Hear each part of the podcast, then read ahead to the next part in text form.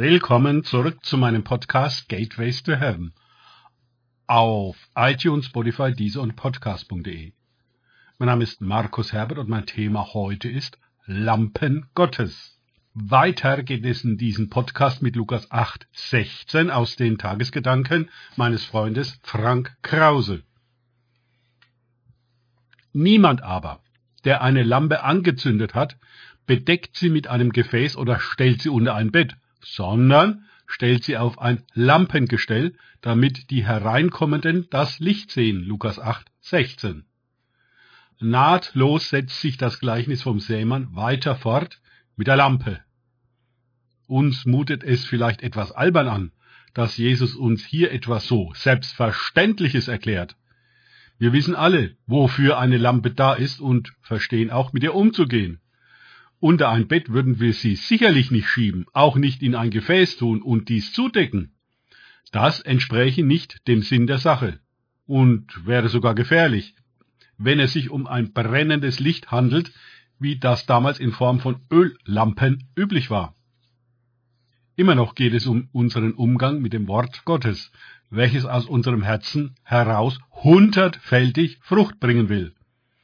Nun vergleicht die Bibel an vielen Stellen das Wort Gottes mit einem Feuer und Licht auf unserem Weg. Siehe Psalm 119, 105.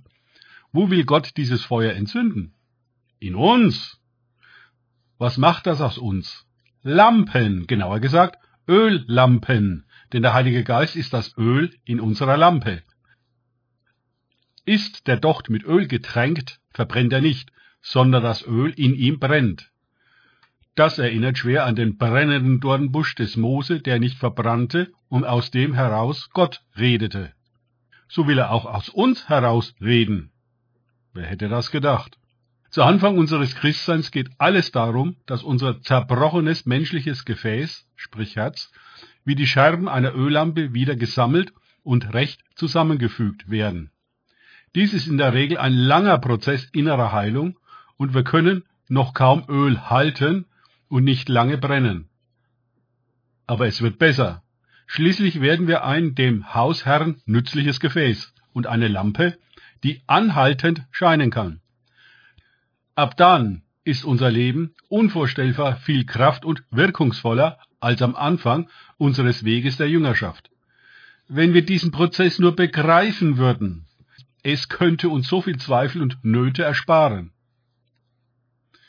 Ja, es gibt die Christen, die, kaum sind sie bekehrt, on fire sind und rasch ausbrennen. Das kann sehr irritierend sein, wenn man das Bild der Lampe nicht begreift.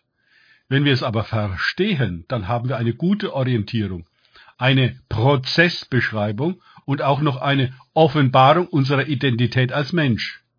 Wir sind Lampen Gottes an dunklen Orten. Wenn wir aufscheinen, dann wird alles um uns her in Licht getaucht und sichtbar, wie und was es ist. Selbst eine kleine Flamme kann einen ganzen Raum erhellen. Das führt dann zu ganz neuen Möglichkeiten. Aber auch ganz neuen Herausforderungen.